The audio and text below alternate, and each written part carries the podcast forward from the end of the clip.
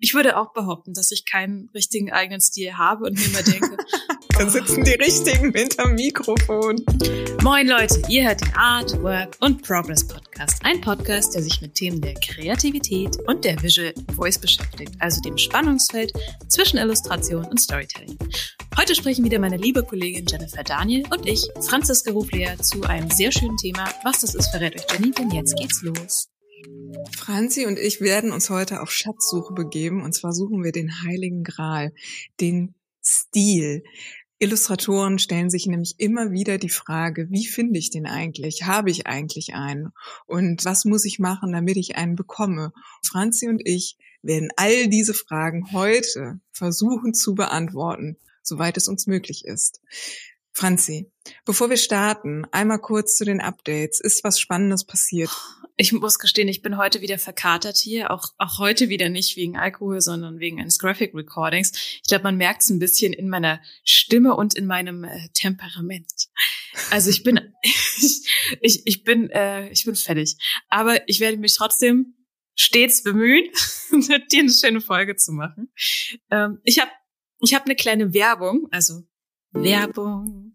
Und zwar ähm, passt das so ein Stück weit zum heutigen Thema. Und zwar möchte ich Werbung machen für Sketchnotes, dein Übungsbuch mit Mr. Michael. Das im Top-Verlag erschienen ist das zweite Buch von meinem lieben Kollegen Michael. Also Mr. Michael ist ein Künstlername. Und worum geht's? Es geht darum, an Sketchnotes, also quasi die kleine große Schwester von Graphic Recording ranzuführen in verschiedenen Übungen. Und deswegen dachte ich, bringe ich das heute auch mit, weil nämlich da ganz viele kleine Zeichenübungen drin sind, wo man vielleicht auch den eigenen Stil finden kann oder den eigenen Stil im äh, Sketchnoting, im Graphic Recording finden kann. Und es ist einfach ein nettes Buch, das man einfach durcharbeiten kann, immer mal wieder reinblättern kann, einen Stift schwingen kann. Deswegen meine Empfehlung und meine kleine, kleine Fundstücksache eigentlich für heute. Ich hänge mich gleich an den Werbeblock dran, weil ich habe nämlich auch Werbung zu tätigen. Und zwar oh. Werbung, also jetzt nicht in eigener Sache, aber aus eigener Überzeugung. Und zwar für die neue Graphic Novel von Jurek Malotke und Kai Meier für ihren Graphic Novel Phantasmen. Ich habe mir diese Sonderedition geholt. Das ist so ein dicker, gefühlt tausend Seitenbrecher. Eine tolle, fantastische Geschichte, weil millionenfach auf der Welt wieder Geister auftauchen aus dem Nichts und die Menschen versuchen mit dieser fantastischen Abnormalität äh, zu leben. Und ganz besonders daran finde ich Jureks Stil, weil der so außergewöhnlich ist. Also ich habe sowas noch nicht gesehen. Er zeichnet digital und gleichzeitig hat es sowas Malerisches, aber es sieht auch immer digital aus. Ich finde es total spannend. Vor allem auch, weil ich hatte meine Phase, ich weiß nicht, ob du das auch hattest, Franzi, da mochte ich das nicht, wenn digitale Zeichnungen digital aussahen. Und als hm. ich das erste Mal diese Zeichnungen von Jurek gesehen habe, wie er dann auch manchmal so Pixel drin hat oder der Pinsel so scharfkantig ist, dachte ich so, hm, wie, wie stümperhaft. so. Was?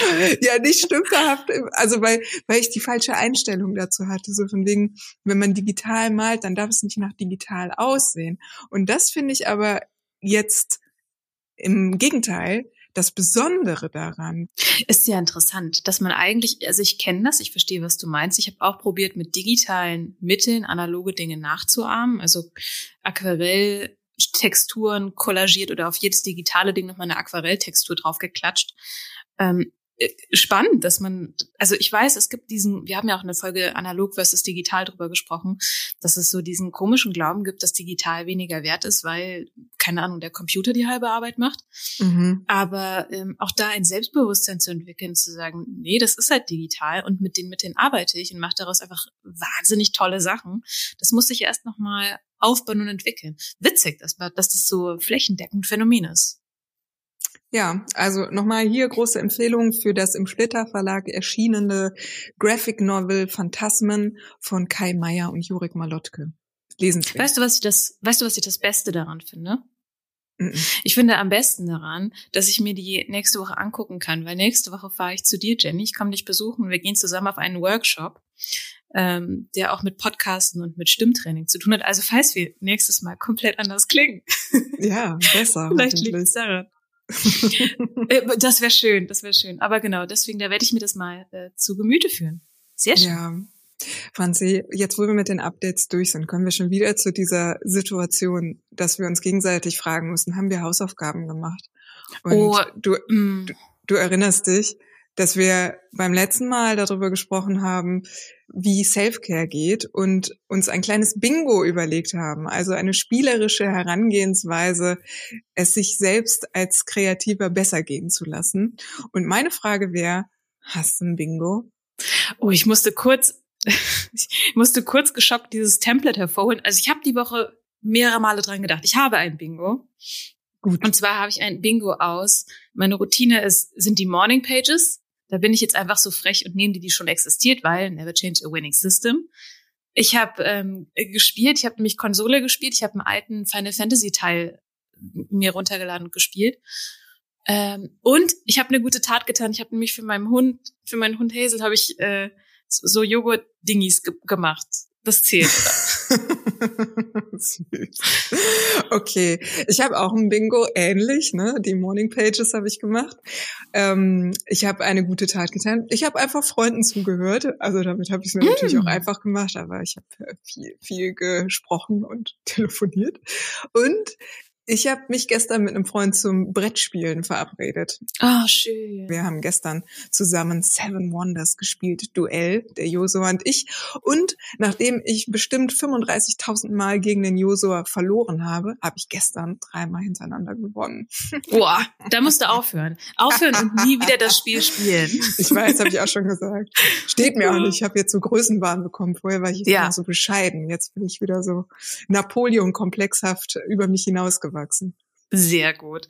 Ähm, wo du sagst, ähm, sich's einfach gemacht, darum geht's ja auch immer wieder. Also ich, deswegen, ich finde das total okay, wenn wir da in Anführungsstrichen cheaten und sagen, naja, was haben wir denn bisher als gute Routinen, die wir eh schon machen? Das darf man, man darf es sich einfach machen. Bei uns darf man es sich einfach machen. Ist das nicht schön? Ja, vor allem auch in Kombination mit äh, Self-Care, ne? Soll einem ja dann ja. schlechter gehen als vorher. Nee, nee, das soll ja keinen Druck machen. Dann wäre ja irgendwie das Ziel verfehlt, da hast du recht.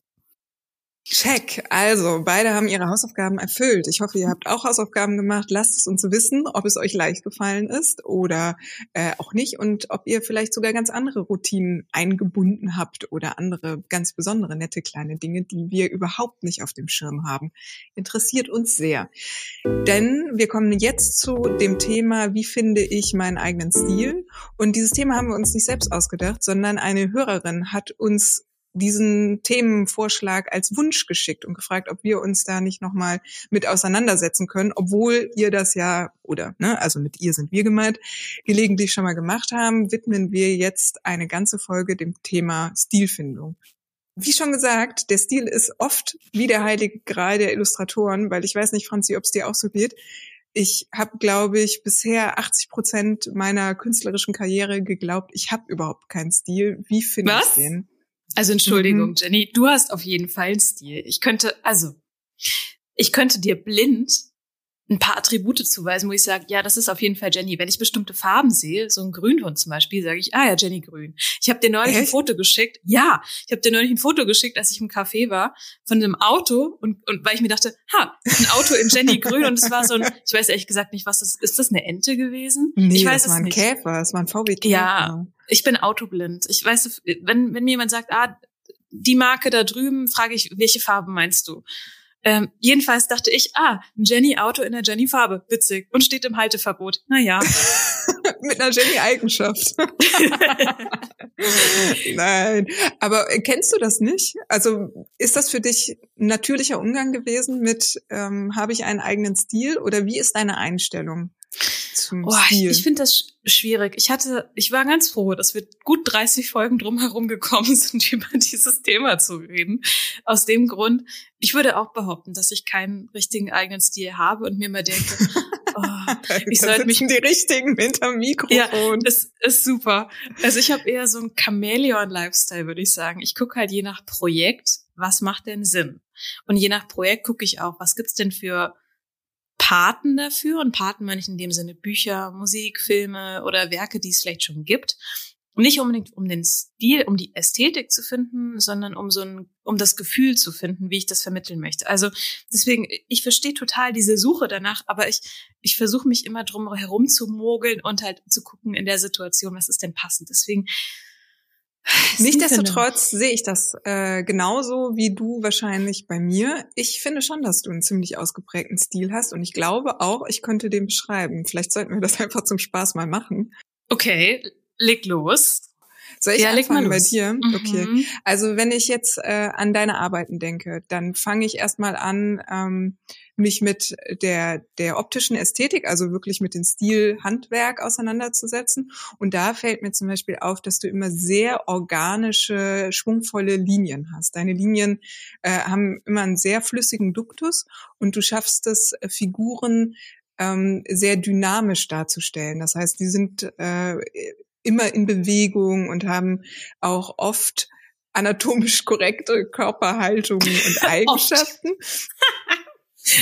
Ich kenne ja nicht alles, was du machst, aber das, ja, was ja, ich ja. gesehen habe, ist immer anatomisch tippitoppi. Ne? Also ich erkenne das schon mhm. daran, wenn du hast ja so ein Set an Hunden gemalt, dass da die Beinhaltung, diese seltsamen Zehnläufer richtig dargestellt sind mit ihrer komischen ausgestülpten Ferse. Weißt was ich meine, ne? Bei Hunden, mhm. die haben ja so komische Beinchen. Mhm. Äh, da mache ich einfach immer nur so zitterige Würste, aber du machst da so schwungvolle, äh, richtig proportionierte, gelenkige Beine, wie Hunde sie eben haben. Von der Farbgebung äh, verorte ich dich zum Beispiel auch sehr häufig in so einem hellen, pastelligen Farbkontext. Ganz oft ähm, kommen auch äh, Rosatöne, Violetttöne drin vor. Habe ich schon mhm. sehr häufig gesehen. Ein pastelliges Gelb. Ähm, ja, überhaupt eher gedeckte Farben. Und wenn wir jetzt zum, ähm, zum, zum Inhalt gehen, also was, was drückst du aus, entdecke ich bei dir ähm, A, natürlich ein bisschen diesen Anime-Einfluss, aber eher ah. im Sinne der Figuren äh, aber ich merke auch, wenn du dich etwas widmest, dann hat es immer so einen sehr liebevollen und humorvollen Blick. Also deine Figuren haben immer etwas, was man liebt, aber auch wo man drüber lachen kann. Ähm, es ist zum Beispiel nie irgendwas super ekliges oder ähm, anrüchiges oder sexualisiertes oder so dabei, sondern es ist so eine Wohlfühlwelt. Oh. Ja, weißt du, also ich fühle so mich grad, zusammenfassen. Mhm. Ich fühle mich gerade wie bei so einer ähm, wie so einer Klassenbesprechung und du denkst, du hast das ganze ja nur Unsinn gemacht und die Lehrerin sagt, sie hat sich stets bemüht, ist ein liebes Kind und äh, sie hilft sogar die Tafel zu putzen. Na, okay. aber das würde ja bedeuten, dass dein Feedback jetzt nicht ähm, nee. ausreichend war. Aber nein, vielleicht habe ich ja kleine Attribute vergessen, wie man Stil noch beschreiben kann. Vielleicht würde ich am Ende nee. noch was ergänzen. Tatsächlich fühle ich mich, wenn du das so beschreibst, fühle ich mich darin schon gesehen und, und finde mich darin doch durchaus wieder. Also ich weiß, mein Recording-Stil wurde schon öfter beschrieben, als dass ich viel Energie mit, also sehr viel Energie in den Zeichnungen liegt. Und was du so beschreibst, denke ich, ja, stimmt, da gebe ich mir schon Mühe. Also ich finde das gerade ganz interessant, was das mit mir macht, wenn ich das von außen gespiegelt sehe. Vielleicht ist das eine ganz tolle Übung für euch da draußen auch mal. Wenn ihr denkt, ihr habt gar keinen Stil und ihr habt keinen gemeinsamen Nenner, darum geht's ja in den Zeichnungen, vielleicht fragt ihr mal Freunde, die sich ein bisschen auskennen mit euren Sachen, die ein paar Sachen gesehen haben, mm, mit was man, mit was die das verbinden würden. Aber ich möchte mich jetzt hier nicht drücken. Ich versuche auch mal zu beschreiben, was ich an Eindruck bei dir habe, Jenny. Weil wenn du sagst, du hast keinen Stil, dann, äh, dann mache ich hier einen Aufstand und stehe, steig auf den Tisch. ich, ich korrigiere also das gleich nochmal. Also ja. ich äh, sehe es inzwischen, ähm, hab, ich gehe davon aus, dass ich einen Stil habe, aber ich habe 80 Prozent meines meiner bisherigen Karriere gedacht, ich hätte keinen. Ja.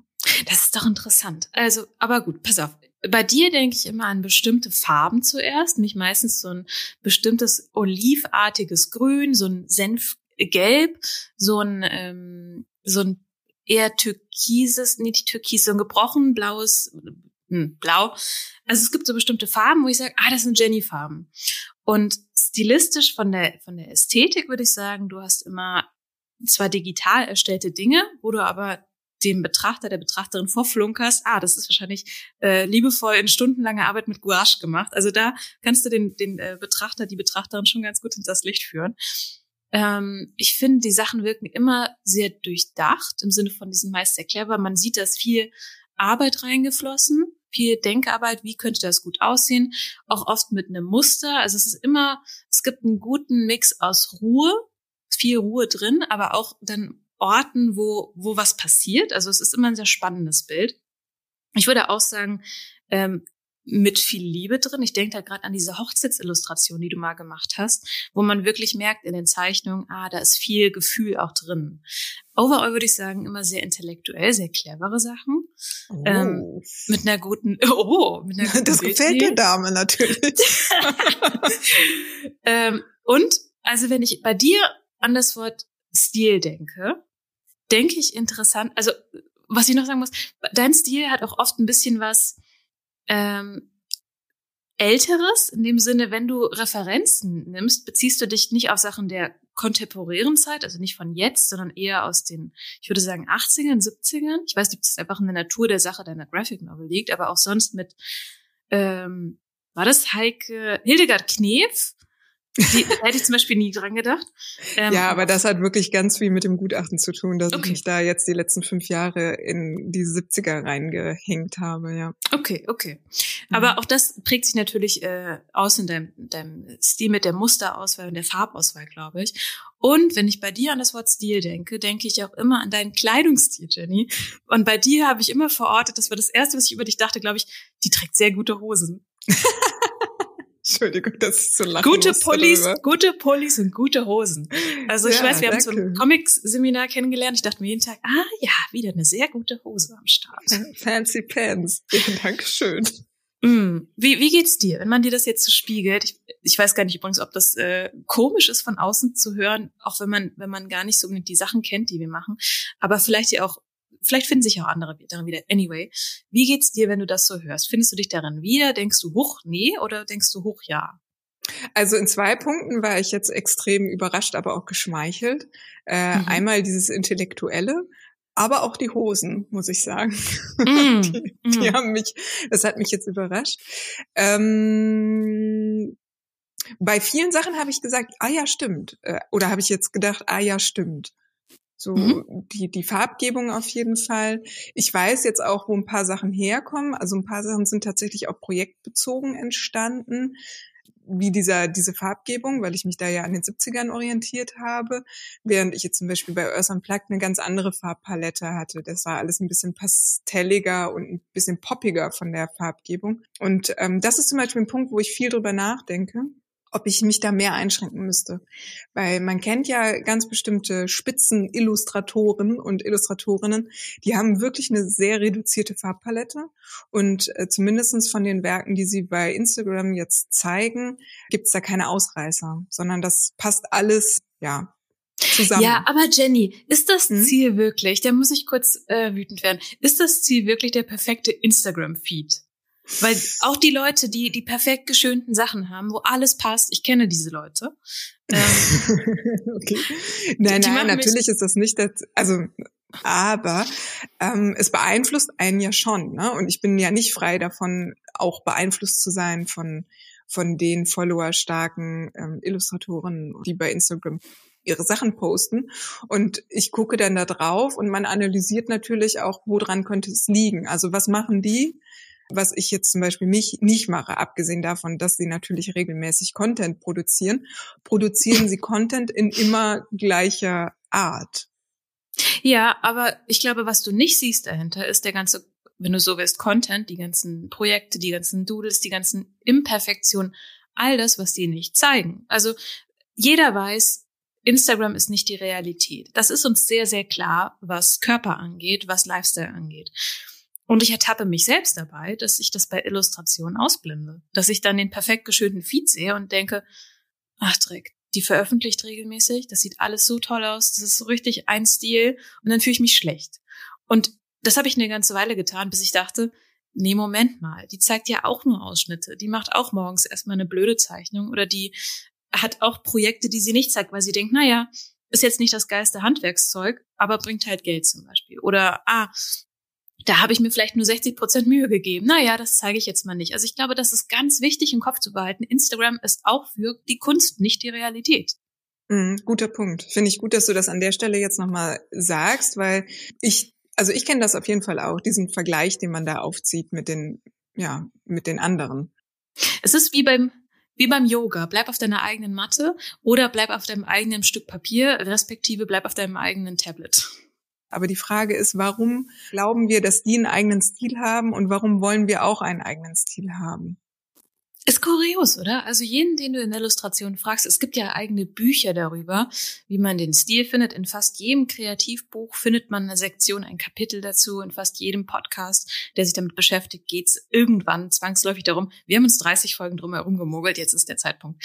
Ähm, warum will man es haben? Also ich glaube, ein Stück weit ist dieses,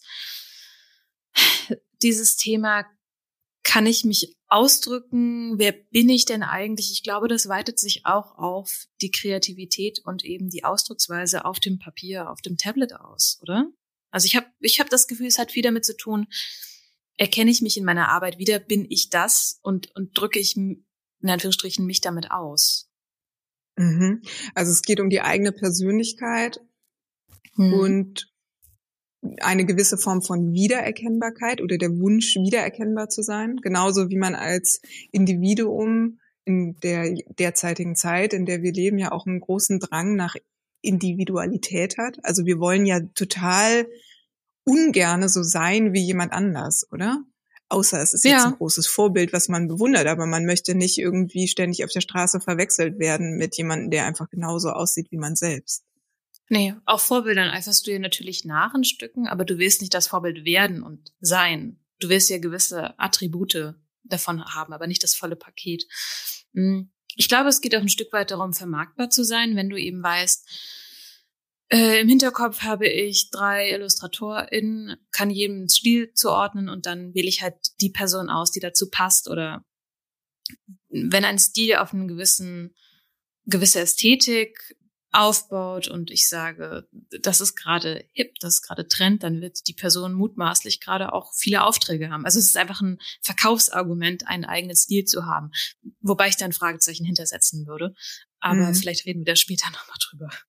Ich glaube, da haben wir vor zwei Folgen oder so mal drüber gesprochen, über Künstler, die verarmt sind, weil ihr Stil nicht mehr dem Zeitgeschmack oder dem Zeitgeist entsprach, ne? wie mhm ah, jetzt fällt mir sein Name nicht ein, aber es ist ja auch egal. Äh, ihr könnt euch ja alle vorstellen, es gab zum Beispiel den äh, Barock und als der Barock vom Klassizismus abgelöst war, war auf einmal ein Künstler, der jahrelang im Stile des Barocks gezeichnet hat, nicht mehr up to date. Und ich frage mich, ist das auch ein Punkt? Also orientieren sich Illustratorinnen heute an einem Stil, der dem derzeitigen Geschmack entspricht? Und was ist, wenn man in, keine Ahnung, 10, 20 Jahren immer noch den gleichen Stil für sich deklariert, aber dann feststellt, oh, Linie Claire ist plötzlich nicht mehr angesagt? Oder würdest du sagen, es gibt einen Stil, der zeitlos ist? So wie das, äh, das französische kleine schwarze Cocktailkleid, was immer passt. Mhm. Also ich glaube, Schwarz-Weiß-Zeichnungen gehen immer, weil die immer sehr, also reingefühlt und ich kann dir gar nicht sagen, warum ernst zu nehmen wirken. Und wenn du irgendwie eine clevere, clevere Idee hast, also Schwarz-Weiß-Zeichnung und clever, ich denke da an Christoph Niemann vor allem, mhm, ja, Illustrator, der viel für die New York Times, nee, den New Yorker, ich komme immer durcheinander bei den beiden. New Yorker meine ich. Okay, New Yorker. Jedenfalls verschiedene Cover gemacht hat, aber auch total tolle Bücher ähm, publiziert wie The Sunday Sketches, ja, Sunday Sketches heißt es, wo immer recht, wo Alltagsgegenstände genommen werden und dann mit einer einfachen Linienzeichnung wird daraus ein wie so eine Art Vexierbild. Also du siehst erst eine Avocado und durch die Zeichnung ist es dann halt der Fanghandschuh von einem Baseballspieler. Die sind total clever. Stimmt, den finde ich auch sehr ausdrucksstark, obwohl Christoph Niemann tatsächlich häufig das Medium wechselt. Also mal malt er mit Tusche, mal digital äh, oder mit Bleistift. Aber nichtdestotrotz ist, finde ich, bei Christoph Niemann immer die Idee in der Illustration so prägnant, dass man einen Niemann erkennt. Das stimmt. Meistens, also äh, entweder eine sehr gute Kopie, wenn jemand verstanden hat, worauf kommt es denn an bei der Person, oder man erkennt's. Ähm, ich habe tatsächlich ein, ein Buch gelesen oder äh, ich blättere immer mal wieder ganz gerne rein. Vielleicht passt es an der Stelle. Von Felix Scheinberger gibt es das Buch 100 Wege, einen Vogel zu zeichnen. Und warum bringe ich das an dieser Stelle ein? Ähm, er sagt nämlich, in diesem Buch gibt es natürlich auch ein Kapitel über Stilfindung. Ähm, und das Schöne ist, es ist nicht nur theoretisch da drin, also wie finde ich meinen Stil als, als, als Text, sondern ähm, namensgebend 100 Wege einen Vogel zu zeichnen, hat er ganz viele Kolleginnen und Kollegen gefragt, ich weiß gar nicht, ob es 100 sind wirklich, würde Sinn machen, ähm, einen Vogel zu zeichnen und du siehst diese ganz unterschiedlichen Umsetzungen auf Basis desselben Briefings und kannst da eben schon die Persönlichkeit derer, die Sachen machen, drin lesen. Das ist total spannend zum einen. Was sagt er jetzt in diesem Kapitel über Stil? Er sagt, ähm, dass zum einen Finden ist eigentlich schon der falsche Begriff. Man findet einen Stil, in dem man was tut.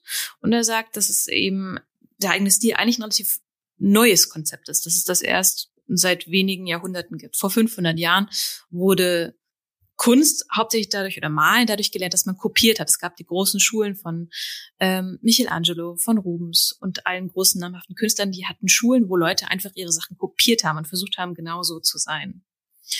Und überhaupt spricht er davon, dass ein Stil eigentlich automatisch entsteht. Also jeder, jedes Projekt, jedes Bild, was du machst, ist eigentlich ein Entwicklungsprozess und schärft nochmal mehr die Essenz dessen, was du ausdrücken möchtest. Das war früher gar nicht so entscheidend. Früher musstest du eben, äh, naja, einfach möglichst gut malen können und eben den Auftraggebern genügen. Heute will man darüber hinaus nicht nur in Anführungsstrichen gut sein, sondern man will individuell sein. Das ist was recht Neues. Ich habe auch letztens noch mal gehört, dass es so war, dass meinetwegen jetzt zu 500 Jahren der eigene Stil gar nicht so sehr gefragt war, sondern der Künstler auch viel mehr als Handwerker gesehen wurde. Und den Auftraggebern war es viel wichtiger, dass deren eigene Bildidee, also sei es zum Beispiel, ich hätte jetzt gerne die äh, Mutter Maria und das Jesuskind nach ihren Vorstellungen umgesetzt wird und gar nicht so sehr, dass ein bestimmter Künstler in einer bestimmten Stilistik das umsetzt. Ausgeklammert sind da natürlich die ganzen äh, künstlerischen Epochen, wie das, was ich eben gesagt habe, ob etwas im Barock oder im klassizistischen Stil gemalt wurde. Ja, aber ich glaube, man kann schon sagen, dass so in der Renaissance, das war so grob vor 500 Jahren, richtig? Ähm, dass in der Renaissance so ein Schalter umgelegt wurde. Zum einen, dass der Mensch im Humanismus mehr in, in die Mitte gerückt wurde. Es gab die Entwicklung äh, des Genies des Künstlerischen. Also eben Künstler waren nicht mehr Handwerker, sondern sie waren auf einmal äh, schöpferisch deutlich spannender, haben deutlich mehr Bedeutung bekommen und entsprechend dieser, dieser Fokus auf die einzelne Person, nicht auf das Handwerk und nicht auf das Machen und dass die Mutter Maria da super gut aussieht, ähm, sondern auf die Person hinter dem Bild, das äh, hat, hat das vielleicht Künstler zu einem kleinen Höhenflug geführt? Was meinst du, Jenny?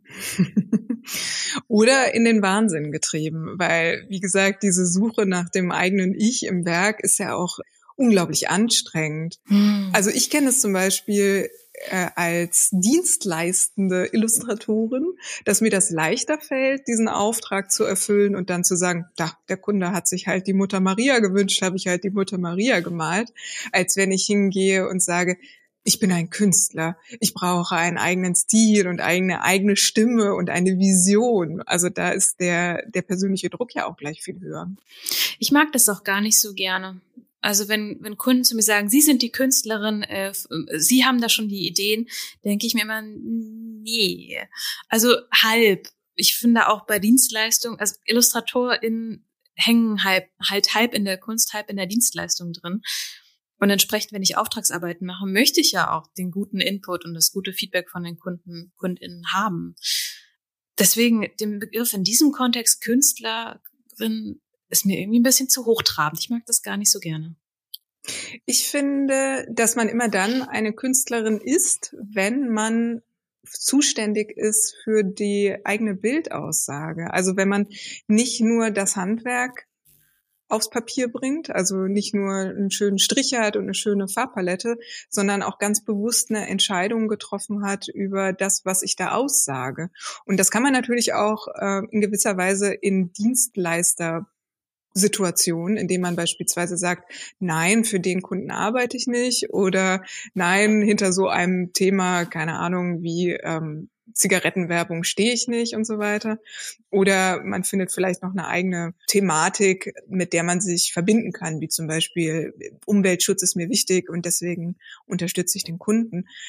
Aber ich, okay, wenn, wenn das die Definition ist, mit der würde ich mitgehen. Ich habe nur das Gefühl, wenn KundInnen das sagen, dann schwingt da so mit Künstlerin ist so ein ätherisches Wesen, was am besten mit dem Barret auf dem Kopf im Malerkittel im Atelier steht und wild lachend äh, von der Leinwand irgendwelche Farbklecks aus Papier bringt. Also ich habe so das Gefühl, mir kommt so eine Woge an Dingen entgegen, mit denen ich mich nicht so identifiziere. Wenn du aber sagst, es geht darum, Bildautorenschaft ist es ja eigentlich und, und mhm. eigene Ideen einzubringen, dann bin ich dabei.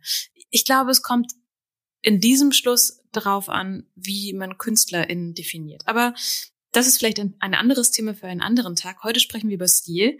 Vielleicht machen wir doch noch mal einen Schlenker und sagen, was ist denn eigentlich Stil? Weil es ist kein einfaches. Es ist kein einfacher Begriff. Es ist nicht wie, das ist ein Stein. Ich meine, okay, auch bei Stein kannst du sagen, ist das jetzt Basalt, ist das Alabaster, ist das Marmor, aber trotzdem. Denn nicht was, abschweifen. Kommen nein, nein. Ja, was, ist, was ähm, ist denn Stil? Ja, das finde ich total gut und ich würde auch noch eine Überleitung machen zu dem, was du eben gesagt hast, dieses, diesen Begriff der Künstlerin. Ich finde, das ist nämlich ein deutscher Konflikt, dass wir zwischen Künstler und Illustratoren so hart unterscheiden und sagen, das sind die Dienstleister und das sind die wahren Künstler, während die Amerikaner da viel entspannter mit umgehen und da sind alles Artists. So, mhm. egal ob du jetzt äh, für die Werbung oder für Computerspiele oder was auch immer arbeitest, du bist ein Künstler.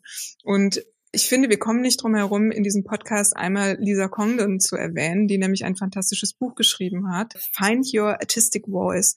Und sie sagt, Stil ist Speaking Your Truth. Und sie gliedert das eigentlich total schön auf für alle, die auf der Suche nach ihrem eigenen Stil sind, was Stil eigentlich ist. Und sie unterscheidet da, und das finde ich sehr, sehr wichtig, und diese Unterscheidung würde ich auch unterschreiben, dass Stil nicht nur das ist, was wir aufs Papier bringen. Wie sieht mein Strich aus? Wie ist meine Formsprache? Ähm, benutze ich bestimmte Kompositionen immer wieder? Habe ich eine bestimmte Bildtiefe? Haben meine Bilder eine Farbpalette, die immer wieder ähnlich ist oder gewisse Strukturen? Und dazu kommt aber, was drücke ich aus? Gibt es bestimmte Themen, die ich immer wieder bearbeite als Künstlerin? Du sagst, Stil betrifft eigentlich nur die Ästhetik, wenn man, wenn man das so runterbricht. Aber wenn wir über Künstlersprache reden, über, also du hast schon recht, der, der englische Begriff Artistic Voice ist da ein bisschen weiter gefasst. Es geht um Herangehensweise, ähm, vielleicht auch Intention dahinter. Ähm, wo du schon über Sprache geredet hast, hat bei mir auch so was Klick gemacht, sag ich mal. Weil wenn ich drüber nachdenke, was ist Stil für mich, wenn wir jetzt doch bei dem Wort nochmal bleiben, geht es bei mir darum, dass ich mich visuell ausdrücken kann. Und zwar alles, was ich ausdrücken möchte. Nicht nur Stein, sondern auch Gefühle oder Sachverhalte oder halt, was ich eben möchte. Und ich, ich würde sagen, mein Stil habe ich, wenn ich weiß, wie ich etwas ausdrücke, so dass die gewählte Zielgruppe ähm, auch versteht. Und das hat ja finde ich, sehr viel auch mit, mit der tatsächlichen Sprache zu tun, mit Rhetorik, mit Tonalität. Wie, ich spreche jetzt mit, im Podcast mit dir anders, als ich mit vielleicht einem Kindergartenkind sprechen würde oder hm, anders, als ich mit meiner Schwester sprechen würde, wenn ich über ein anderes Thema reden würde. Also man, man hat ja, wenn wir das jetzt auf die Sprachebene bringen, da macht man sich ja gar nicht so den Kopf. Man spricht, wie einem der Schnabel gewachsen ist und hat je nach Situation andere Nuancen drin, anderes Vokabular, andere Sprachmelodie bestimmt auch teilweise andere, andere Dinge, die man ausdrückt. Mhm. Also im Prinzip ist deine Sprache abhängig auch von deiner äh, persönlichen Geschichte, von deiner Identität, von deinen Ängsten, von deinen äh, Hoffnungen, vielleicht aber auch äh, ja regionalen Einflüssen und ähm, Dingen, die dich inspiriert haben. Ne? Also wenn du gewisse Fernsehserien geguckt hast und dann gibt es da einen bestimmten Slang, dann übernimmst du den vielleicht auch. Ne? Also so auf Sprachebene, aber genauso eben auch auf illustrativer Ebene. Das heißt, für uns ist Stil oder die Form, sich auszudrücken mit Illustration eher eine Form von Kommunikation. Oh, das hast du toll gesagt, ja. Aber ich finde auch ein Punkt, der bei mir noch nicht dick genug aufgetragen in deiner Auflistung, die sehr, sehr gut war, und zwar der Kontext. Also in welchem, welcher Umgebung spreche ich denn oder in welcher Umgebung drücke ich mich visuell aus? Und vielleicht komme ich dann doch nochmal zurück zum Chameleon-Lifestyle. Ähm, sprich, je nach Projekt gucken, was ist denn hier gerade angemessen zu zeigen, in welcher Art und Weise. Also vielleicht kann man gleichzeitig Chameleon sein, aber trotzdem eigenen Stil haben. Also auf den ersten Blick würde ich sagen, das schließt sich aus, das ist konträr, aber auf den zweiten Blick und aufs zweite Hören, auch wenn du sagst, es geht beim eigenen Stil um Kommunikation, vielleicht ist das ein super Match, vielleicht gehört das sogar richtig doll gut zusammen. Ja, ich sehe da auch überhaupt kein Hindernis. Also ich habe da einen Konflikt früher gespürt, dass ich gedacht habe, okay, ich äh, habe immer sehr unterschiedliche Farbpaletten und benutze auch unterschiedliche äh, Medien, um unterschiedliche Bilder zu zeichnen. Aber wie gesagt, eine Bild, also eine künstlerische Sprache ist ja viel vielseitiger als das Medium und die Farbpalette, sondern das ist die Kombination aus all den einzelnen Elementen. Und es gibt sehr viele Künstler, die eben auch wie Chamäleon äh, Künstler unterwegs sind, wie zum Beispiel der berühmte deutschsprachige Künstler Gerhard Richter. Der malt zum Beispiel sehr abstrakte Bilder, aber auch hypernaturalistische Bilder. Und die sind sehr unterschiedlich. Also zwei komplett unterschiedliche Stilrichtungen in im künstlerischen Schaffen, aber dennoch aus einer Person entstanden und ent, und gehören eben auch zum künstlerischen Gesamtwerk von Gerhard Richter. Und da gibt es mehrere Künstler, die eben auch vielseitig sind. Ich frage mich, ob sich gerade so ein Stück weit die Erkenntnis rauskristallisiert. Ähm, also, als wir losgelaufen sind, dachte ich, ah, vielleicht können wir so eine Art Formel finden, wie man den eigenen Stil finden kann. Aber es kristallisiert sich ja so ein Stück weit raus.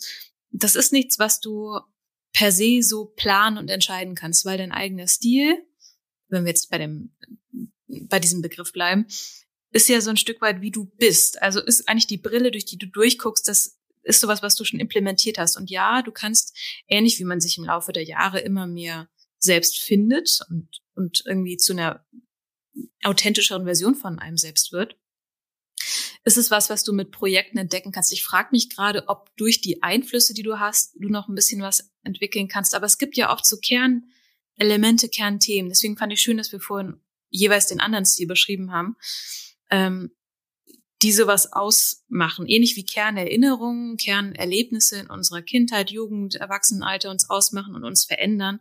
Ob es sowas auch gibt, so Kerneinflüsse. Weil wenn ich zum Beispiel an den ähm, Regisseur, Director, Wes Anderson denke, denke ich ja auch an bestimmte Kernmotive, also an eine bunte Farbigkeit, an daran, dass es äh, alles, wie heißt das, wenn es gleichmäßig ja genau. Bildkomposition.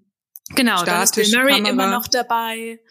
Ähm, also es gibt so ein paar Elemente vielleicht ist das spannend zu entdecken dass man für sich mal die äh, Historie anguckt, was habe ich denn bisher alles gemacht, was sind meine liebsten Arbeiten und selbst mal auf Mustersuche geht, was kommt denn immer wieder vor? Zum Beispiel bei mir hast du absolut recht, Pastellfarben finde ich total schön oder halt irgendwie mit Farbe Emotionen rüberzubringen, Energie kommt immer wieder drin vor, es gibt bestimmte Tiere, die ich mag, die ich benutze. Und vielleicht ist, wenn wir den Begriff Stilistik und eigenen Stil einfach ein bisschen runterbrechen, vielleicht geht es darum, die Themen zu finden, die, die mich selbst am meisten interessieren und bewegen. Vielleicht ist genau das meine eigene Sprache, mein eigener Stil. Auf jeden Fall. Es kommt auch dem zugute, was Lisa Condon sagt, speaking your truth, was ja so viel heißt wie, guck in dich hinein und schau, was da ist und sprich dann deine eigene Wahrheit aus. Also was, was dich bewegt, was dich interessiert und versuch bloß nicht jemand anders zu sein. Ich glaube, das ist das größte Problem mit dem Vergleich, den wir auch ganz am Anfang ja gezogen haben. Wie zeigen sich Künstlerinnen, die sehr erfolgreich sind bei Instagram? Und dann versucht man es eben genauso zu tun. Das ist nie der richtige Weg, sondern die eigene Besonderheit oder vielleicht auch die eigene Seltsamkeit kann das Besondere am eigenen Stil sein und lieber zu schauen, was ist da und dann das eben auch zu zelebrieren und zu reproduzieren, was man schon hat und was in einem drin steckt. Was bei Lisa Conglins Buch sehr schön auch ist, finde ich, sind, dass da ganz viele Interviews mit, ähm, mit KünstlerInnen drin sind. Und da eben auch gefragt wird, wie kam es denn dazu? Was waren denn vielleicht so Schlüsselelemente für dich oder Schlüsselmomente? Ähm, es gibt sowas ähnliches auf Deutsch, was ein sehr, sehr schönes Projekt ist. Und zwar heißt das Projekt Sieben auf einen Strich ist eine Webseite wo ähm, KünstlerInnen, sowohl welche, die professionell arbeiten, als auch Hobbyleute, äh, HobbykünstlerInnen, so sagt man es, glaube ich, ähm, also ganz wild gemischt, sieben gleiche Fragen beantworten und da geht es eben auch darum, wie würdest du deinen Stil beschreiben? Also das finde ich ein sehr schönes Projekt. Klickt euch doch da mal durch. Vielleicht findet ihr ein paar bekannte Gesichter, vielleicht findet ihr Gesichter, die ihr ab jetzt äh, zu lieben lernt. Das ist ein total nettes Ding. Wir haben eben schon gesagt, dass es eigentlich nicht möglich ist, hier eine Formel anzuwenden und zu sagen, wenn du die befolgst, dann findest du deinen eigenen Stil. Aber wir haben uns darüber Gedanken gemacht, wie ähm, haben wir unseren eigenen Stil gefunden. Und wenn ich jetzt zum Beispiel auf mein Projekt gucke mit dem Gutachten oder du, Franzi, auf dein Adventure-Huhn, vielleicht kann man da ein paar Sachen ableiten. Möchtest du anfangen oder soll ich? Mm, ich kann gerne anfangen. Ähm, beim Adventure, es gibt so ein paar Sachen, die sind mir sehr wichtig. Und teilweise habe ich die mir von anderen abgeguckt. Zum Beispiel gibt es vom, von der Serie, ähm, oh Gott, wie hieß sie denn? Gravity Falls, so, Gravity Falls, ähm, vom Creator Alex Hirsch. Die Aussage, es geht um zwei äh, Geschwisterzwillinge, die in so einem Ferienort kommen zu ihrem äh, Grumpy Onkel. Und da sind lauter mysteriöse Zwischenfälle und paranormale Ereignisse. Und ich liebe diese Serie. Sie ist so witzig und clever und cool. Und eine Aussage, die er über die Charaktere getroffen hat, ist, um, um halt als Leitlinie für das Studio, für all die anderen Leute, die mit zusammenarbeiten, die Storyboard-Artists, die Leute, die Geschichten für die Episoden geschrieben haben, war, dass sich am Ende des Tages diese beiden Kinder lieben. Die lieben, die haben sich lieb, egal was passiert. Es ist nicht, dass die sich äh, blöd miteinander umgehen. Und ich fand das total schön, dass sowas wie so ein Grundpfeiler fupp, einmal in den Boden gehämmert wurde. Das ist die, die Baseline. Darum geht's auch. Und das habe ich für meine beiden Charaktere Huhn und Susan auch dran. Wenn, egal was passiert, am Ende lieben diese zwei sich. Das ist ganz, ganz wichtig. Ähm, aber auch andere Dinge, also es gibt zum Beispiel das Computerspiel Undertale, das ist eines der, ist mein Lieblingsspiel, ehrlich gesagt.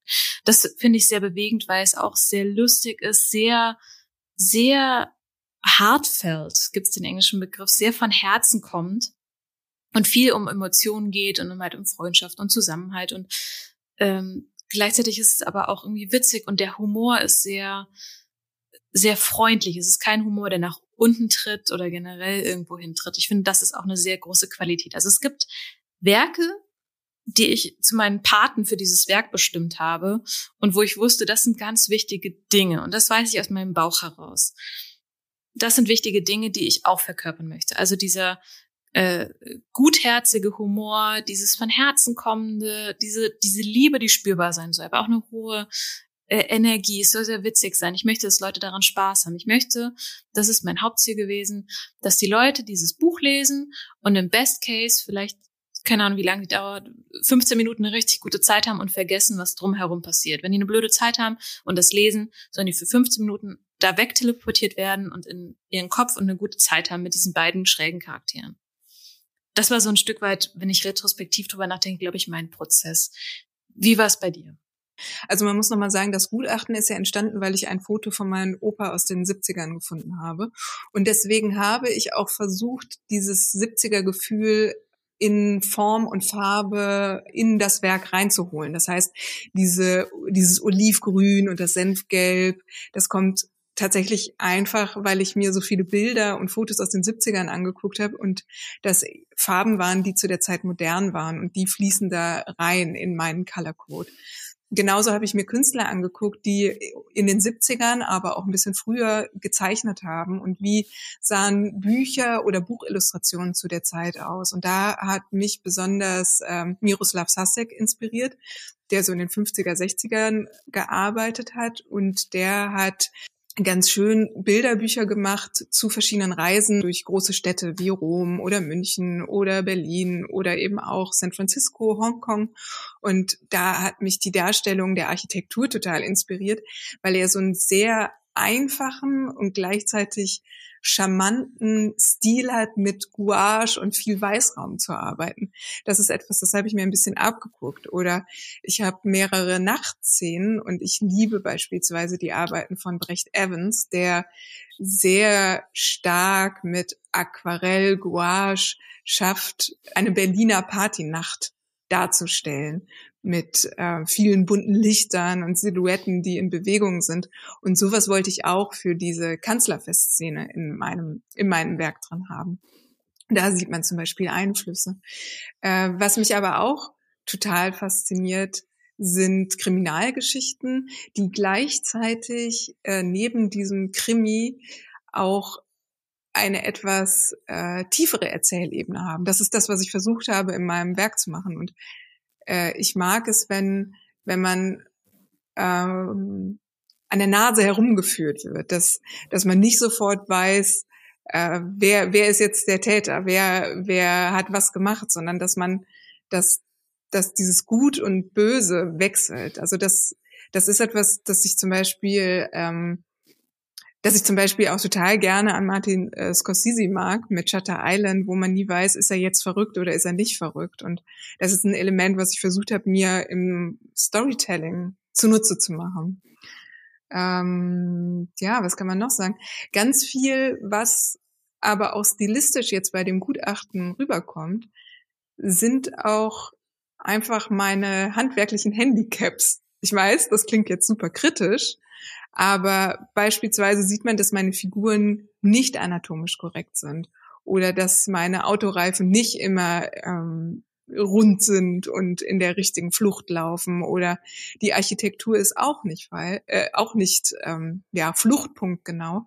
Und ich habe mich bewusst dagegen entschieden, es richtig machen zu wollen. Einfach auch aus dem Witzen heraus, dass ich hier 200 Seiten zeichnen muss und ich es auch nicht so locker und hundertprozentig beherrsche und es auch nicht für wichtig empfinde. Und deswegen habe ich an der Stelle bewusst mit Anatomie, mit Perspektive und ähm, ja Fluchtpunkten und so weiter gebrochen und versucht da was Eigenes zu kreieren. Das heißt, wenn ich da so zuhöre, es ist eigentlich so eine kleine Frankenstein-Methode. ähm, ja, auf jeden Fall. Ich gucke mir an bei anderen, was mag ich denn da? Und gucke, ob ich das bei mir integrieren kann. Ich schaue mir an, was sind Sachen, die mir wichtig sind, thematisch oder emotional rüberzubringen und nehme die als, als Tonalität mit auf. Und ich schaue, womit habe ich denn Schwierigkeiten und wie kann ich, also entweder kann ich mich ja entscheiden, das möchte ich jetzt mit dem Projekt lernen oder aber wie gehe ich damit so selbstbewusst um, dass ich das auch integriere. Also wie du eben sagst, hier Perspektive ist gar nicht vielleicht notwendig für, für die Geschichte. Ähm, man stückelt so ein Stück weit zusammen. Es ist nicht ganz einfach zu sagen, wie findet man einen Stil, weil ganz viel ist, glaube ich, schon da, sowohl von innen als auch vom, vom eigenen Geschmack. Das, glaube ich, ist ein sehr wichtiger Indikator. Es ist ein, es ist ein, es ist wie so ein, Nee, fällt mir nichts ein, Jenny.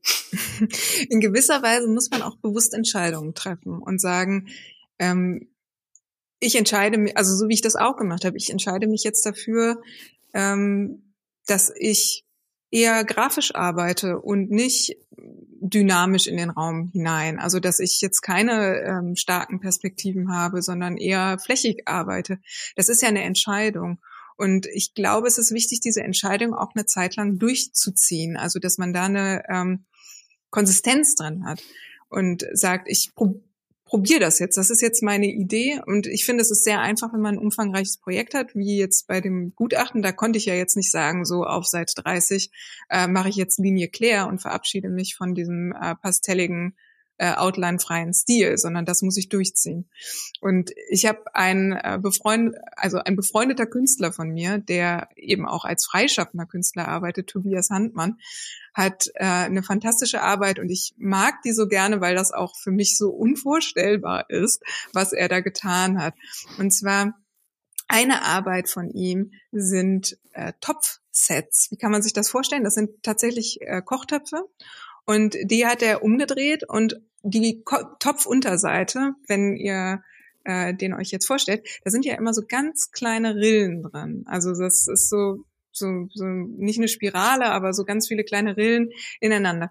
Und da ist er hingegangen und hat diese Rillen weggeschliffen mit einer Schleifmaschine und hat dann anschließend mit Ölfarbe diese Rillen so wieder drauf gemalt, dass sie aussehen, als wären sie da, sind sie aber nicht, denn sie sind nur draufgemalt. Ich liebe dieses Projekt. Es ist in meinen Augen so unsinnig, aber es ist so großartig dadurch, wenn ich mir ja. vorstelle, dass das, das, ja. Hm? Ja, das Besondere ist eben auch diese optische Täuschung. Also die Idee ist ja einfach, runtergebrochen. Da wären normalerweise die Rillen. Jetzt, wenn du da hinguckst und nicht genau hinguckst, dann siehst du die Rillen, aber sie sind nicht da, sondern sie sind aufgemalt. Und diese Idee kann man ja einmal haben, aber Tobias Handmann ist halt hingegangen und hat mindestens 200 äh, Töpfe abgeschliffen und wow. da diese Rillen drauf gemalt. Und dann habe ich ihn gefragt, was soll das? Das ist doch völlig irre. Und dann meinte er ja, aber wenn einem was ernst ist und eine Idee einem wirklich wichtig ist, dann muss man das auch beweisen und dann muss man das durchziehen. Das heißt, oh. als als ähm, also ich denke total oft an äh, Tobias Töpfe, muss ich sagen. Wenn man also hingeht und auf der Suche ist nach einem neuen Stil und erkennt eine Idee oder erkennt ein Muster in seinem Schaffen, dann muss man auch die Reise gehen und es durchziehen und sich sagen, okay, ich mache das jetzt nicht nur einmal, auch nicht dreimal, sondern ich mache es mindestens 15 Mal, um eben auch diesen Stil zu festigen und zu sagen, das ist es wirklich. Weil wenn ich es sofort wieder fallen lasse, dann ist es auch nicht meins. Es muss so oft auftauchen, ähm, dass sich das wirklich zu meiner Persönlichkeit äh, entwickelt. Das finde ich sehr schön. Ähm, wir nähern uns so langsam dem dem Ende zu und dem Fazit. Aber davor möchte ich noch ähm, einer, einer ganz besonderen Person das Wort geben. Und das war meine lieben Kollegin Julia Scala, die uns, wir haben seit langem mal wieder einen schönen O-Ton hier, die uns diesen O-Ton mitgebracht hat. Und den hört ihr jetzt. Huhu Franzi, hallo Jenny, vielen Dank, dass ich äh, hier was dazu sagen darf. Ich freue mich sehr darüber. Und zwar Thema Stilfindung.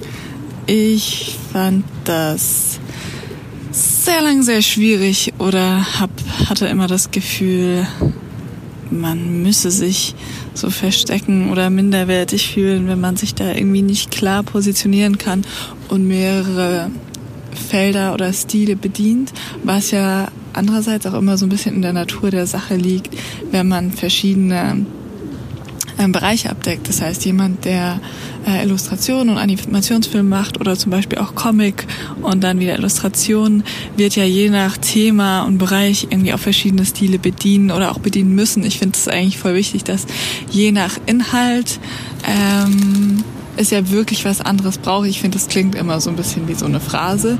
Aber wenn man sich jetzt überlegt, man will eine komödiantische Serie machen, wie jetzt zum Beispiel, zum Beispiel Bojack Horseman, das hätte ja jetzt nicht in einem äh, ja, minimalistischen Allegria-Style so funktioniert, wie es eben funktioniert hat. Also so einerseits mal so, Stil ist ja auch immer Inhalt und sollte deshalb auch irgendwo flexibel bleiben, bin ich zumindest dafür. Andererseits finde ich, misskennt man auch oft selbst die Konstante, die man in seinem Stil ohnehin schon hat. Ähm, und ich finde, da ist es voll die gute Übung. Also für mich war die größte, ich hatte zwei größte Erkenntnisse. Die erste war, ähm, Stil ist ja letztendlich nur die Summe aus all dem, was einem gefällt. Also das heißt, wenn man sich mal hinsetzt und sich wirklich ganz genau überlegt, und das kann eigentlich, also es kann so zu allen gestalterischen Ebenen sein, so okay, von was fühle ich mich denn angezogen? Sind es eher so geschwungene Formen, die ich wieder und wieder vielleicht auch auf Pinterest sammle? Also man kann sich, ich da irgendwie so einen Schritt zurückzutreten und sich selbst zu beobachten oder zu entlarven, was da doch vielleicht für klare Muster sind.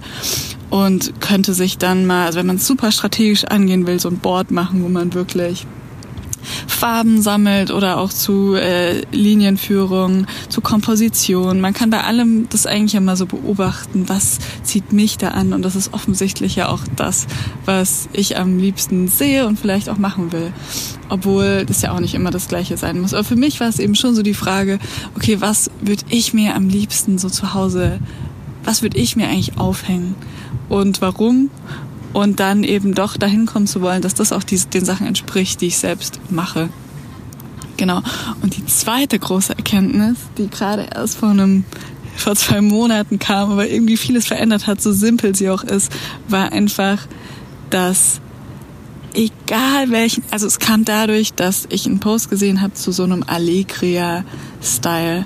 Ähm, Allegria ist der Stil, der von dem äh, wurde sehr geprägt von dem Animationsunter äh, Animationsstudio Buck. Und es ist eben dieser farbenfrohe, also ein bisschen ähnlich wie das, was man ja Corporate Memphis nennt, denke ich. Also so ein farbenfrohes, äh, farbenfrohe Charaktere mit super gepushten Proportionen, die dann immer so in Dynamik sind. Alles sieht immer sehr fröhlich und nudelig und ähm, poppig aus. Genau, und den Stil sieht man sehr viel und ich dachte immer so, okay, da können wir uns alle drauf einigen, der ist schon cool, schon richtig schön.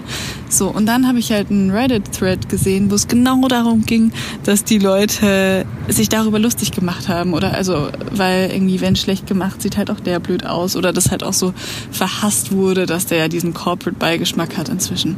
Und dann dachte ich so, boah, krass, also wenn selbst dieser super gefällige ähm, Stil, wo ich noch zuvor dachte, da können wir uns alle drauf einigen, dass das cool ist. Wenn selbst da doch auffällt, äh, es gibt wieder Leute, die das haten, denen das nicht gefällt, dann kann man doch wirklich sagen, dass egal was man macht, es nie allen gefallen wird. Weil ich habe viel zu lange persönlich zum Beispiel auch versucht, dann so auf einen Nenner zu kommen, was alles alle vereint, alle Zielgruppen, alle Richtungen, die mich interessieren. Aber letztendlich ist doch vielleicht der richtigere Weg zu sagen, wenn es eh immer, es wird ja eh nie eingefallen, also geh doch vielleicht einfach mehr nach dem Bauchgefühl, mehr einfach intuitiv, was sich richtig anfühlt, aus dem Bauch heraus und weniger nachdenken, weil das ist für mich immer der schlimmste Zustand gewesen, dieses super zerdenkende, ähm, und deshalb mache ich gar nichts, weil ich so verheddert bin gedanklich in, oh, wie gehe ich denn jetzt vor stilistisch, statt einfach aus dem Bauch heraus loszulegen. Ähm, und das wären, glaube ich, meine Gedanken dazu. So, vielen lieben Dank, Julia, für diesen O-Ton. Ähm, Jenny, wir kommen so ein Stück weit zum, zum Fazit dahinter. Und ich finde gut, was Julia gesagt hat, nämlich, dass eigentlich an jedem Stil kannst du was meckern. Deswegen mach doch lieber das, was dich bewegt, was dir wichtig ist. Und bei mir haben zwei Sachen heute eigentlich so große Resonanz gehabt. Das eine ist das Thema, ähm, mit jedem Projekt, das du machst, kommst du ja authentischer, wenn du so bist, zu deinem Stil hin. Und jedes Projekt beeinflusst das auch ein bisschen. Und du lernst neue Dinge, die wichtig sind für dich dabei. Also vielleicht ein Appell, noch stärker auf die Auswahl der eigenen Projekte zu gucken und, und zu sagen, mit was will ich denn meine Zeit füllen, meine Zeit ähm, verbringen.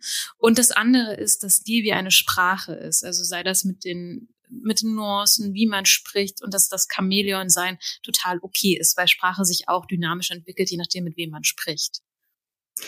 Da möchte ich mich auch nochmal an die Sprache dranhängen, weil das für mich auch das größte Aha-Erlebnis war, dass Stil eben nicht nur das ist, was ich auf dem, auf der äh, handwerklichen Ebene aussage. Also wie ist meine Linienführung, wie ist meine Farbpalette oder meine Formsprache, sondern dass es eben auch darum geht, mit welchen Inhalten beschäftige ich mich, welche Ideen kommen immer wieder in meinen Werken vor.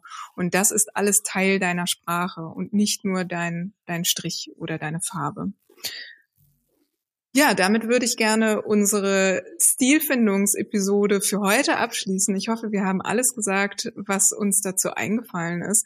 Aber gerne auch an euch draußen wenn wir was Wichtiges vergessen haben, schreibt uns bitte. Wir sind gespannt und vielleicht müssen wir dann noch mal eine zweite Stilfindungsfolge machen. Vielleicht passiert das ja irgendwann einmal. Aber für heute ist es erstmal genug dessen. Und mich würde brennend interessieren, ähm, wie wir nächste Woche vorangehen, worüber wir nächste Woche sprechen wollen. Wow, wir haben uns gar nichts vorgenommen. Hast du spontan ein Thema, was dich interessiert? Sonst gucken wir nochmal in unseren Ideenfundus und äh, ihr werdet überrascht werden, was es denn wird. Ich würde vorschlagen, ihr lasst euch mal überraschen, was wir nächste Woche machen. Ich hätte da nämlich schon eine Idee, aber freut euch drauf. Ich verrate nichts. Meine Lippen sind versiegelt. Mysteriös, mysteriös. Na gut. Also, dann kommen wir zum Schluss dieser Folge. Bleibt uns zu sagen, es war mal wieder schön, mit dir zu sprechen, Franziska. Und ihr draußen gebt uns gerne ein paar Likes oder Bewertungen auf der Podcast-Plattform eurer Wahl. Das hilft uns dabei, sichtbarer zu werden. Und wir freuen uns, wenn ihr uns über unsere E-Mail-Adresse oder unserem Instagram-Account Fragen oder Feedback schickt. Und ansonsten hören wir uns in zwei Wochen wieder. Macht es gut. Tschüss. Tschüss.